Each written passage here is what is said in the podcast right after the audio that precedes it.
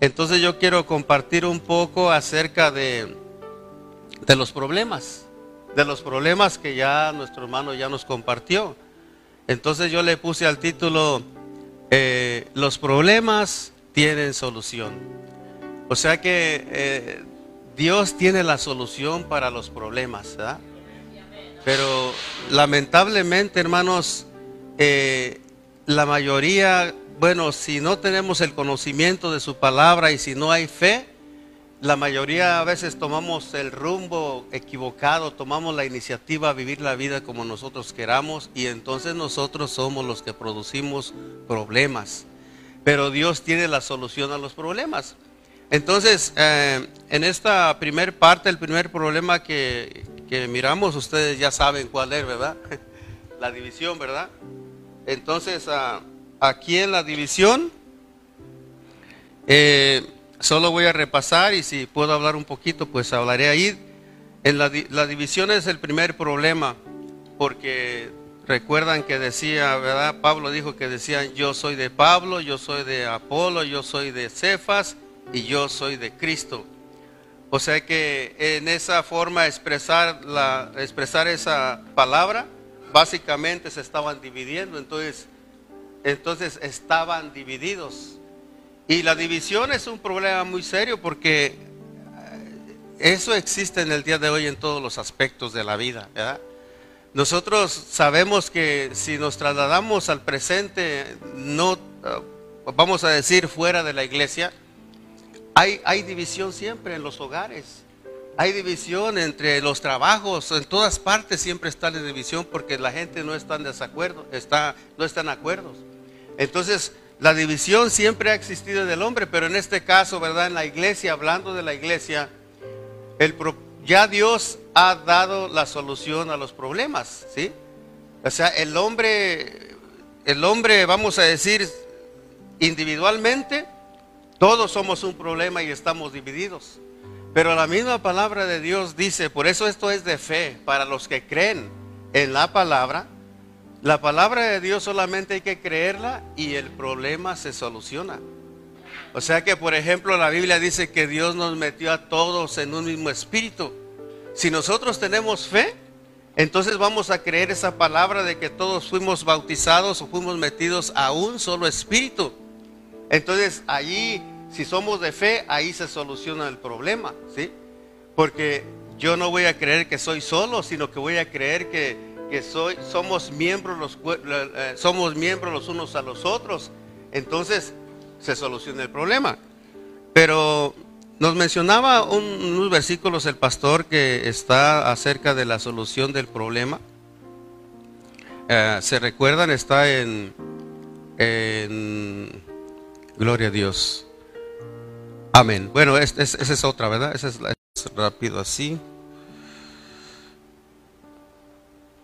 Dos, dos.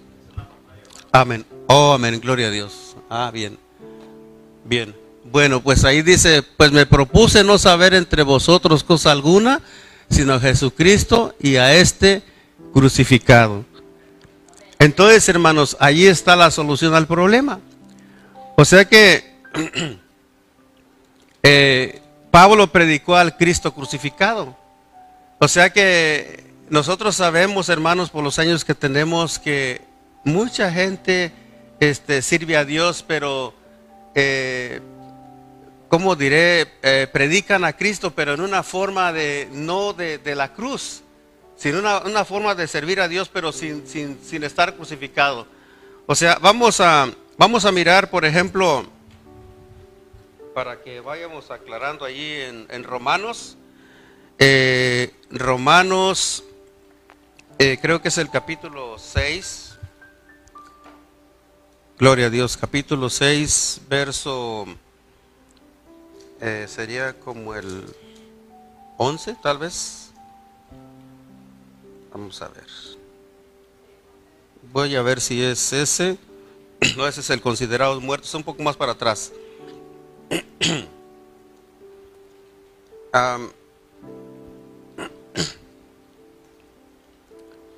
Aquí está, el verso 6. Dice, sabiendo esto, que nuestro viejo hombre fue crucificado juntamente con él para que el cuerpo del pecado sea destruido a fin de que no sirvamos más al pecado. Entonces aquí está la solución al problema. Dice aquí la palabra sabiendo esto, pero si nos damos cuenta, la mayoría no lo sabe, ¿sí? Porque la palabra de Dios ya está hablada, ya está dicha. Entonces, solamente nos resta a nosotros creer lo que Dios dice en su palabra.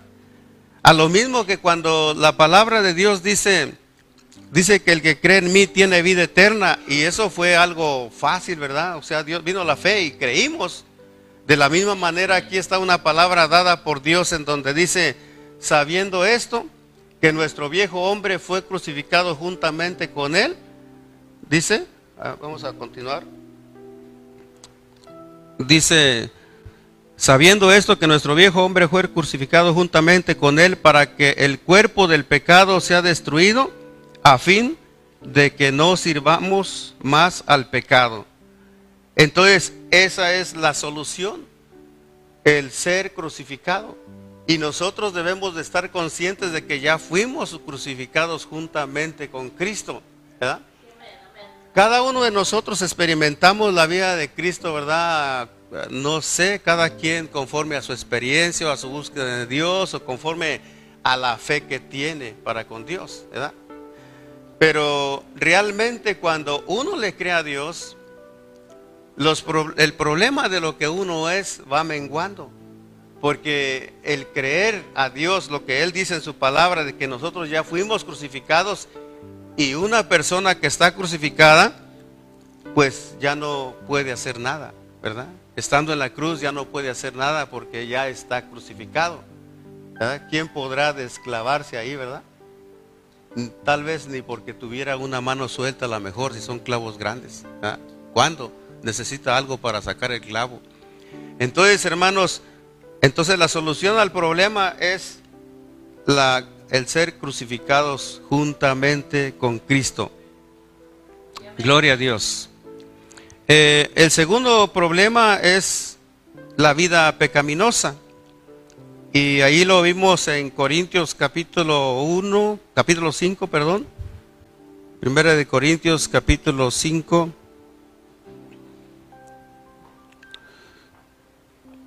Amén capítulo 5, verso 1. Ahí tenemos entonces nosotros que dice, ah, dice, de cierto se oye que hay entre vosotros fornicación y tal fornicación, cual de aún se nombra entre los gentiles, tanto que alguno tiene la mujer de su padre y vosotros estáis envanecidos, no debieras estar más bien, ah, no debieras más bien haberos lamentado para que fuese quitado de en medio de vosotros el que cometió tal acción. Entonces aquí tenemos, hermanos, el segundo problema que es eh, la vida pecaminosa. Eh, la vida de la iglesia, hermanos, de acuerdo a la palabra, eh, es perfecta a los ojos de Dios. O sea que a los ojos de Dios está hecho, el, pero el problema somos nosotros, ¿verdad? El problema somos nosotros por, en los, en los Corintios, hemos escuchado que eh, pues ellos buscaban sabiduría, ellos buscaban conocimiento y ellos vivían la vida como querían. A su manera servían a Dios. Pero a los ojos de Dios la iglesia es pura, la iglesia es limpia, ¿sí? Entonces Dios usa al apóstol Pablo para hablarnos de de estas verdades de que la, iglesia de Dios, a los ojos de Dios, es, ha sido comprada por precio y, es, es, santa. Nosotros somos santos. La misma Biblia, empezando el capítulo, lo menciona, que somos los santos del Señor. Entonces, los problemas, hermano, eh, ahí estaban en este problema, ahí estaba entre los corintios y pues hemos, nos habló el pastor acerca de que este problema también está hoy en nuestros días, o sea que eh, está en nuestros días también. Entonces, la solución al problema es vivir en el Espíritu. Vivir en el Espíritu.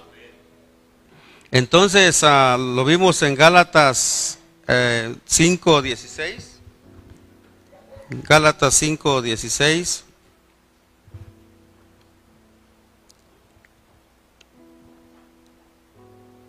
en realidad sí podemos vivir en el Espíritu. La palabra de Dios ya ha sido dada. Si vivís por el Espíritu, dice andad por el Espíritu. Entonces, el vivir en el Espíritu soluciona el problema de la pecaminosidad, del pecado. Soluciona el problema del pecado. Hay otro versículo en Romanos capítulo 8, verso 13, creo que es el, el 8, 13, en donde dice que somos deudores no a la carne. Amén. Dice Romanos 8, 8, 13. Dice, amén. Eh, sí, amén. Dice, porque si vivís conforme a la carne moriréis, mas si por el Espíritu hacéis morir las obras de la carne, viviréis. Entonces, esto es, hermano, de que nosotros entendamos lo que realmente significa vivir en el Espíritu para hacer morir las obras de la carne. Todo lo que es del Espíritu es contrario a lo de la carne, lo que leímos ahí en Gálatas capítulo 5, 16. Es contrario al Espíritu porque se opone el uno, el uno al otro. Pero dice que si vivimos, si vivimos, bueno, ahí dice así que hermanos, deudores somos no a la carne, para que vivamos conforme a la carne. Porque si vivimos conforme a la carne, moriremos, mas si por el Espíritu hacéis morir las obras de la carne, viviremos. Y esto es de una decisión de fe. Una decisión de fe porque yo platico mi testimonio, tengo experiencias de las cosas que me han pasado en la vida. Y yo no era así como soy ahora. He tenido problemas, ¿sí? Pero nunca se me ha olvidado cuando yo llegué allí a Gálatas capítulo 5, 16, donde habla del fruto del Espíritu. Ahí adelantito. Y recuerdo que me quedé pensando y dije, oh, esta vida creo que es mejor que la vida de la carne, porque leí las dos. Y la otra dije, dije, esta ya la conozco, ya la he vivido. Entonces dije, no, esta ya no la quiero vivir. Ahora voy a tomar la decisión de vivir en el Espíritu. Por eso cuando el hermano pastor me escuchaba que yo decía, yo siempre ando en el Espíritu, yo me refería siempre a que a que solamente hay que permanecer por la fe en amor, en paz, en gozo, paciencia, benignidad, bondad, mansedumbre, ser humilde. Todo eso tiene que ver con el Espíritu. Entonces aquí la palabra de Dios dice que si hacemos morir las obras de la carne por el Espíritu, dice que viviremos. Y esa es la batalla que tenemos cada uno de nosotros. Y más si no somos de fe. Porque aquí lo único que se necesita es creer en las palabras que ya han sido dadas por Dios y decir, yo esto lo tomo y aquí voy a permanecer en esto. Entonces, si permanecemos nosotros en eso, en el Espíritu, dice la palabra que hacemos morir las obras de la carne. Ah, yo he tenido experiencias respecto a que ah, yo podría contar muchísimas experiencias, pero, solo alguna o dos. A mí me han ofendido muy feo, ¿sí? Así, de, así en mi cara. Hasta me han golpeado así, no tanto sacarme la carne, pero sí una cachetada, unas patadas, sí. Y yo me he quedado callado, tranquilo, sin perder, sin perder este, eh, ¿cómo diré? Este, la paciencia, sin perder la paciencia. Porque yo tomé la decisión de permanecer en el Espíritu y siempre que que se me han, presentado las ocasiones, siempre recuerdo que yo soy del Espíritu. Entonces me han pasado cosas. Y entonces yo he podido experimentar eso que dice ahí. Si hacéis morir las obras de la carne por el Espíritu, viviréis. Entonces he pasado esos exámenes y las personas que me han tratado mal, porque ha sido bastantes, me han pedido perdón después. Y no he guardado rencor, porque tomé la decisión de permanecer en el Espíritu. Entonces yo los entiendo a las personas, especialmente si, si son gente que no conoce de Dios, los entiendo porque yo digo, yo tengo una clase de vida y Él tiene otra. La vida que yo tengo es la vida de Dios, es la vida del Espíritu y yo, yo puedo comprobarles a ellos lo que yo tengo por la forma en que me comporto ante ellos y yo también puedo ver el comportamiento de ellos.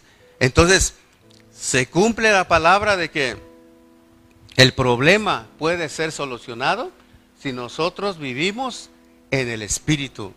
O sea que los problemas se pueden solucionar y los problemas los soluciona Dios, pero ya, de hecho ya están solucionados. Pero ahora nosotros nos toca creer lo que Dios dice que ya solucionó, porque la Biblia dice que Él solucionó los problemas. Por ejemplo, se me viene un, un versículo ahorita que no recuerdo si es en Colosenses o Filipenses, el, donde dice que, que, que todos, que Él solucionó el problema de que Él nos hizo un solo cuerpo a judíos y a gentiles, porque en otro tiempo, o sea que nosotros estábamos alejados de la ciudadanía de Israel y alejados de los pactos de la promesa. Pero dice que Él a través de la cruz, a través de su muerte, dice que Él solucionó ese problema. ¿Sí? Entonces los problemas en realidad Dios ya los solucionó. Pero nosotros somos los que tenemos que creer. Eso, eso, eso que ya Dios solucionó, ya está hecho.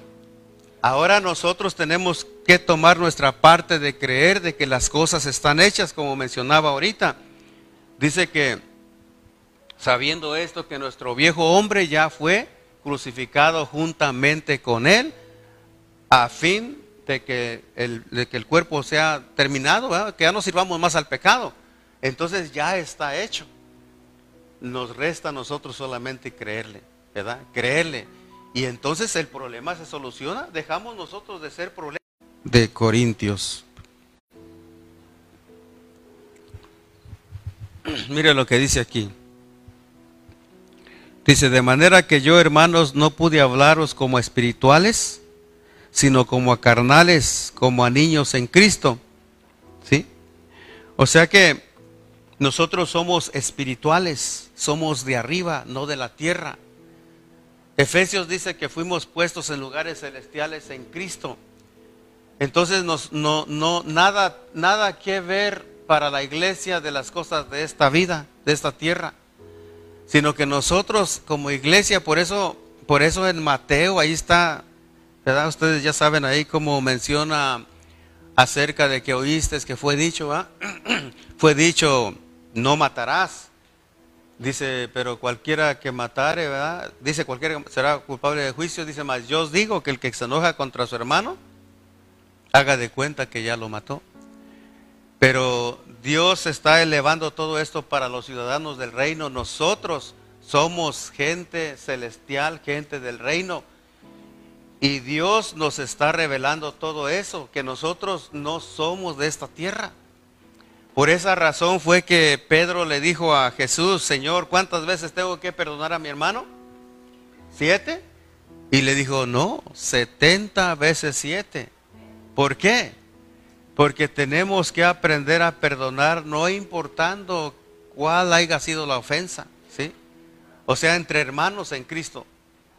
Pablo solucionó el problema de, dependiendo a veces el problema, como en el, me vuelvo un poquito atrás, de, este hombre que cometió fornicación.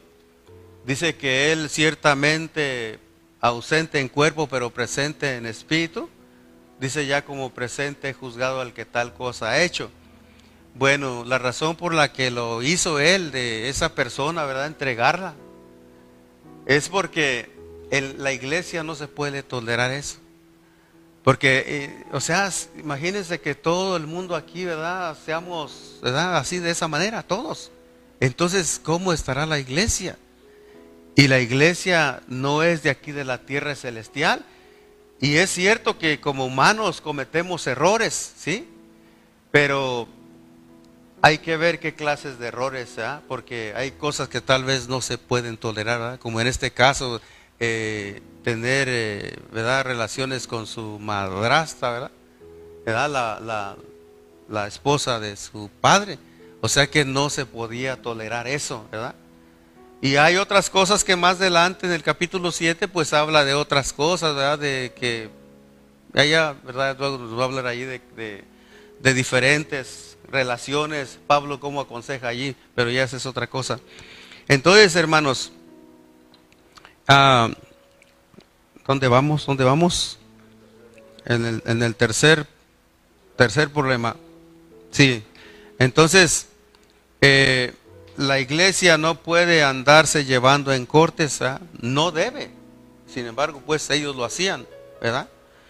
Nosotros eh, a ver, vamos a ver aquí, eh, es más adelante.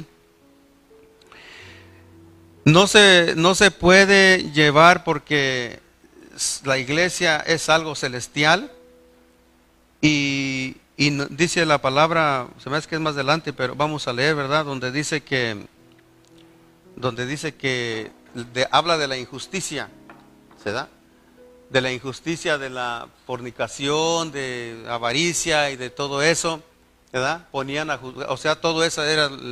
Entonces, nosotros tenemos que aprender a juzgar, pero a juzgar en el Espíritu, ¿sí? En el Espíritu. ¿Saben Jesús cómo, cómo lo hizo para nosotros? Dice, ya nos ha predicado el pastor que Él, Él, Él llevó todas nuestras maldades, todos nuestros pecados lo que nosotros este, merecíamos, Él lo tomó, Entonces nosotros tenemos que llevar las cargas de los unos de los otros. O sea que tenemos que tolerarnos, que perdonarnos y ir a una meta, porque la meta es de que Cristo se forme en nosotros. Por eso tenemos que ver la, la meta hacia donde Dios nos está llevando hacia donde Dios nos está llevando. Y entonces así ayudarnos unos a los otros, porque la Biblia le dice que debemos de, ayudarnos con las cargas unos a otros. Amén, gloria a Dios. Amén. Entonces, eh, la solución para el problema es sufrir el agravio, ¿verdad? Sufrir el agravio, ¿verdad? Eh, en alguna ocasión un, hermano me estaba muy molesto conmigo y yo no sabía por qué. Entonces ah, no aguantó y hasta que un día vino y me dijo, hermano, quiero hablar con usted. Y ya le dije, ok, está bien. Dice, pues ¿sabe qué? Dice, pues seré débil, seré sentido, como sea, pero yo estoy muy sentido con usted. Oh, hermano, perdone, pues yo no sé qué qué le hice. Pues se acuerdan la vez que andábamos evangelizando y, que usted me dijo que no habláramos de los ídolos, porque él hablaba mucho de los ídolos cuando les predicaba a la gente. Y yo le dije que no tocáramos ese tema, pues, ¿verdad? Y de eso se sintió y andaba bien molesto. Entonces, cuando él me dijo eso, le dije, hermano, ¿sabe qué? Perdóneme, no, yo no sabía que lo había lastimado, perdóneme, y lo abracé y todo bien, o sea, se soluciona, ¿verdad? Entonces, eh, dice la palabra que la solución, ¿verdad? Nos compartió el hermano que la solución al problema es sufrir el agravio. Sufrir el agravio. En la iglesia de repente hay muchos problemas y más cuando no hay conocimiento de la palabra de Dios. Yo he visto, hermanos, que donde no hay palabra de Dios hay muchos problemas. Si nosotros tenemos problemas, donde no hay mucho conocimiento de Dios, hay más, muchísimos más problemas. ¿sí? La gente se aborrece, se odia, ¿sí? Yo, yo conozco, ¿sí? Entonces, pero gracias a Dios que nosotros estamos pleitos entre vosotros mismos. Porque, ¿por qué no sufrís más bien el agravio? ¿Por qué no sufrís más bien el ser defraudados? Pero vosotros cometéis el agravio y defraidáis y esto a los hermanos. Yo, hermanos, pues el pastor ya nos ha hablado de esta iglesia, ¿verdad? Que si no nos los hubiera explicado, tal vez nunca lo hubiéramos entendido, pero eh, la iglesia de Corintios, eh, una iglesia que pues nos representa a nosotros, ¿verdad? Pero realmente, ¿cómo Dios es tan bueno? ¿Cómo Dios, aún siendo su obra, cómo Dios tiene misericordia y por eso usa a Pablo para, para darles a conocer cómo se pueden solucionar los problemas? Eso es, asombroso, es maravilloso que este Dios, hermanos, yo creo que todos sabemos cuán grande o cuán bueno es Dios. Dios es muy bueno y nosotros somos los corintios hoy en día.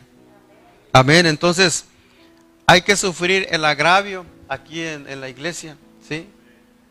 Hay que sufrir el agravio y hay que vivir en el Espíritu. Si vivimos en el Espíritu, hermanos, uno descansa. Uno descansa porque eh, ya, o sea, es como olvidarte de la carne, olvidarte del mundo natural. O sea, si vivimos y somos los del Espíritu, ya no hay por qué estar más en la carne. Pleitos, celos, iras, contiendas, decisiones, ya no hay más. ¿Por qué? O sea, todo es tomar una decisión de vivir en el Espíritu.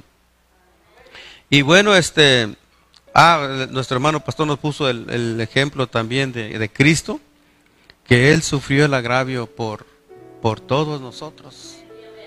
Nosotros éramos los que merecíamos todo el castigo que Jesús eh, sufrió. Y sin embargo, Él tomó, Él tomó es, eso, eso, eso que a nosotros nos tocaba. Él sufrió el agravio y Él es el ejemplo. Primeramente es el ejemplo y ahí sigue Pablo y pues los demás, los, demás apóstoles también, porque allá vemos al apóstol Juan también hablando de puro amor, así es de que todos ellos fueron ejemplos, ¿eh? puro amor. Entonces, hermanos, el cuarto problema, el cuarto problema, el abuso de la libertad cristiana, el del 6.12, ahí seguimos ahí adelante. 6, 12 dice, eh, al 14. Todas las cosas me son lícitas, mas no todas convienen. Todas las cosas me son lícitas, mas yo no me dejaré dominar de ninguna. Las viandas para el vientre, el vientre para las viandas, pero tanto al uno como las otras destruirá Dios. Pero el cuerpo no es para la fornicación, sino para el Señor y el Señor para el cuerpo. Y Dios que levantó al Señor también a nosotros nos levantará con su poder. Amén. ¿No sabéis que no sabéis que vuestros cuerpos son miembros de Cristo? Quitaré pues los miembros de Cristo y los haré miembros de una ramera de ninguna de ningún modo. Entonces, hermanos, ah, el cuarto problema, el abuso a la libertad.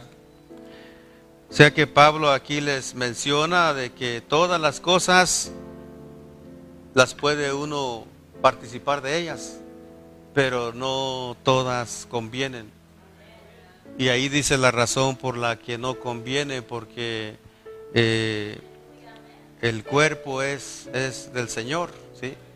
Por eso es que no conviene comer de todo, o sea, participar de todo.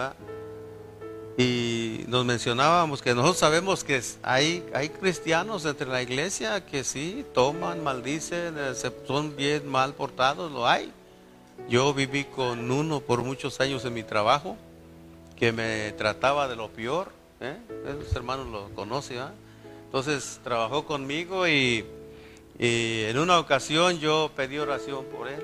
¿sí? En una ocasión les pedí oración en Burlington estábamos y dije, hermanos, después de años, después de aguantarlo tanto, les dije, hermanos, yo pido oración por, por fulano, porque pues no, la verdad que no, es, yo pienso que hasta mi hermano es, le dije, y, y me dice el hermano Norberto, me dice, hermano, una pregunta me dice, ¿será él que ocupa la oración o usted?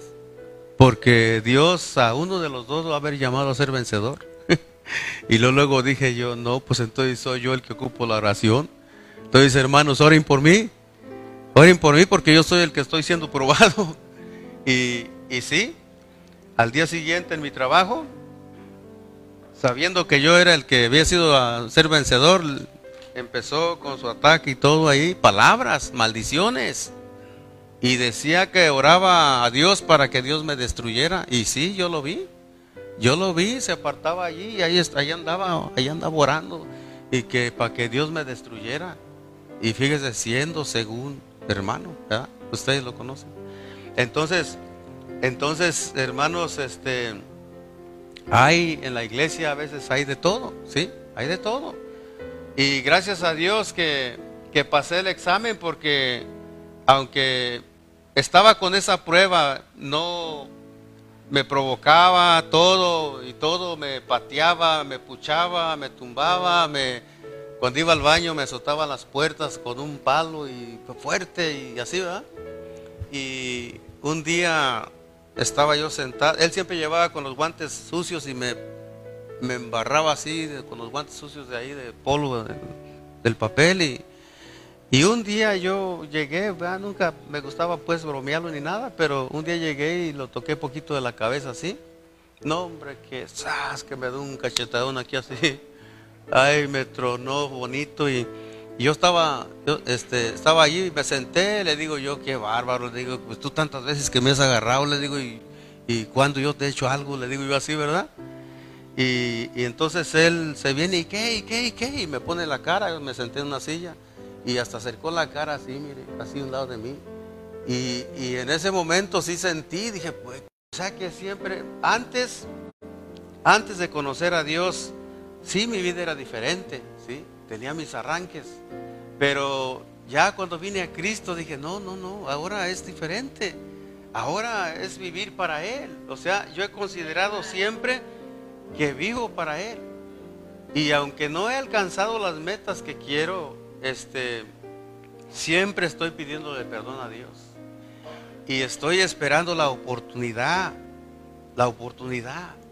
O sea, para, para, para trabajar, ¿me entiendes? Para trabajar, para movernos. Porque nos hace falta, hermanos, practicar lo que ya Dios nos dio. Lo que ya Dios nos ha dado, nos ha bendecido, nos hace falta practicarlo. Porque si no lo practica uno, la misma palabra dice que queda en el olvido. Y dice la Biblia en Romanos capítulo 2, dice que no son los oidores, sino los hacedores de la palabra. Entonces nosotros tenemos que ser hacedores de la palabra, es de que cada vez que uno entienda una palabra, no olvidarla, no pasarla por alto, porque es vida. Es vida para nuestro ser espiritual, es vida para nuestra alma y aún es vida hasta para nuestro cuerpo.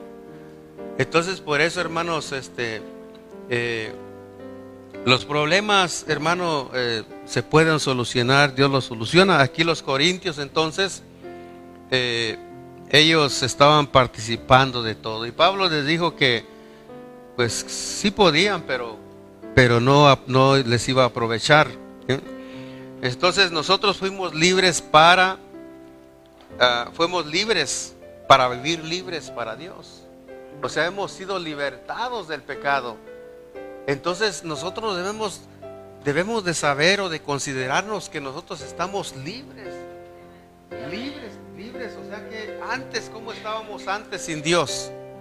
Antes estábamos presos en delitos y pecados. Estábamos en tinieblas, ¿sí? Estábamos en oscuridad, no sabíamos hacia dónde íbamos, con rumbo al infierno, pero ni sabíamos siquiera, ni sabíamos. Antes estábamos atados a muchas cosas, éramos esclavos del pecado, pero dice la palabra que Dios nos libertó, nos libertó y que somos libres ahora. Dice, nos puso el ejemplo de aquel hombre que le dijo, vete y no peques más, ¿sí? Vete y no peques más. ¿Por qué? Porque eh, para ellos, ellos estaban regidos por la ley, ¿verdad? Entonces, la ley, hermanos, la ley condena, ¿sí? La ley lo condena a uno. Porque como pecadores tenemos todos los defectos y la ley dice, no, no mentirás. ¿Y qué pasa? O sea que lo mata porque miente uno, ya que lo mata uno ahí. Santiago dice que, que vamos a ser juzgados por la ley de la libertad, capítulo 2, verso 12 y 13. Dice que vamos a ser juzgados por la ley de la libertad. Y, y allí habla de que, habla de la ley, porque algunos dicen que, que tratan de guardar la ley y todo, pero sí, si fallan en un mandamiento, dice que ya los quebrantaron todos.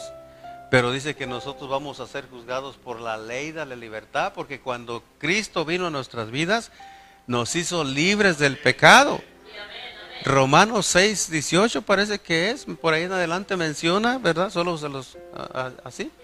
Pero menciona, dice que, que, eh, que fuimos libertados del pecado, ¿sí?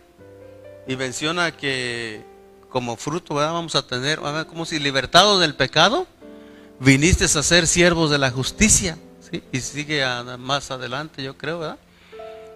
O tal vez, ah, a ver, aquí hablo como humano por vuestra humana debilidad, así que así como para iniquidad presentasteis vuestros miembros para servir a la inmundicia y a la iniquidad, así ahora san, Así ahora para santificación, presentad vuestros miembros para servir a la justicia.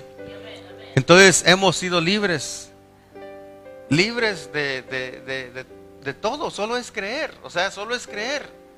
Nada que ver ya el pecado con nosotros. Aunque fallamos, sí fallamos, pero todo debido a que nosotros no hemos tomado la decisión de vivir en el Espíritu. Porque si vivimos en el Espíritu, la vida natural se va terminando, aunque uno la cargue ahí. Aunque uno cargue allí todavía la vida natural, que es la vida pecaminosa, pero la vida de Cristo dice que hace morir las obras de la carne. Y nosotros sabemos que, que por no ser prácticos, por no tomar responsabilidad, ¿qué pasa? Le fallamos más a Dios.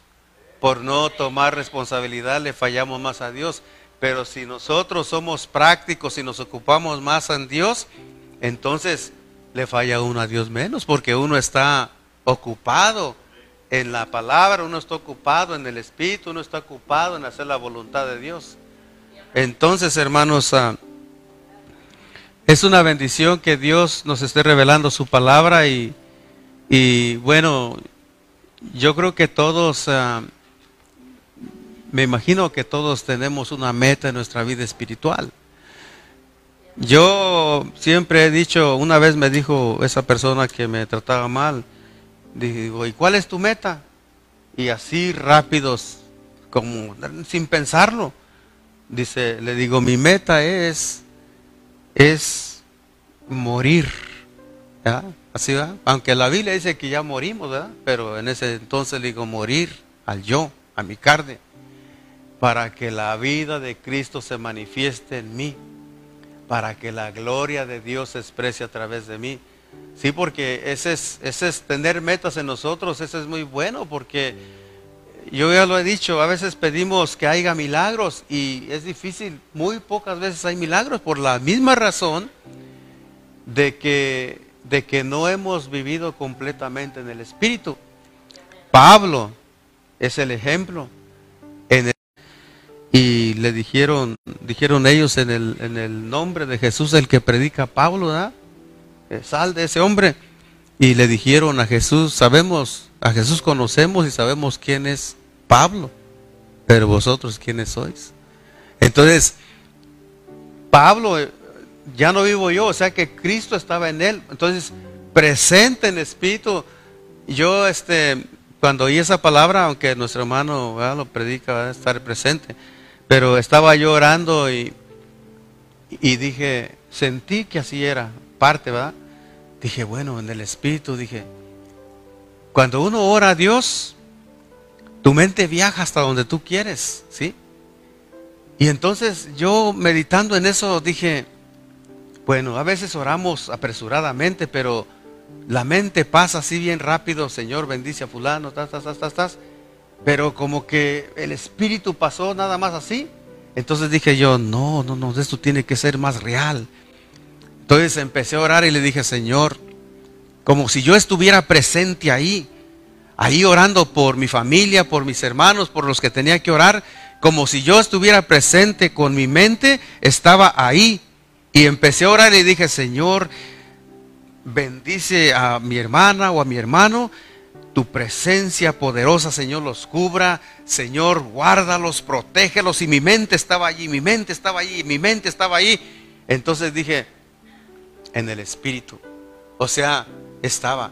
Pero muchas veces uno ora como sin sentido, ¿verdad? Como, como algo que no, que tú mismo sabes que no tocaste nada y me di cuenta de eso. Entonces, hermanos, esto pues es, es todo y yo le paso el tiempo a nuestro hermano pastor y sí, amén, que Dios les bendiga.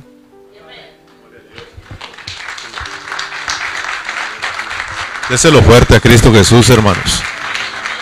Gracias a Dios por nuestro hermano Ramiro, que nos bendijo con un resumen, muy buen resumen, hermanos. Gloria al Señor. Pues gracias a Dios que poco a poquito vamos a ir, este, vamos a ir entendiendo más este asunto eh, de los problemas ahí que están pasando con los corintios y ya aprendimos pues que todos los problemas tienen solución y la única solución es Cristo. Cristo. Usted como cristiano tiene problemas de desánimo, se ha, ha caído en una vida religiosa, ¿verdad?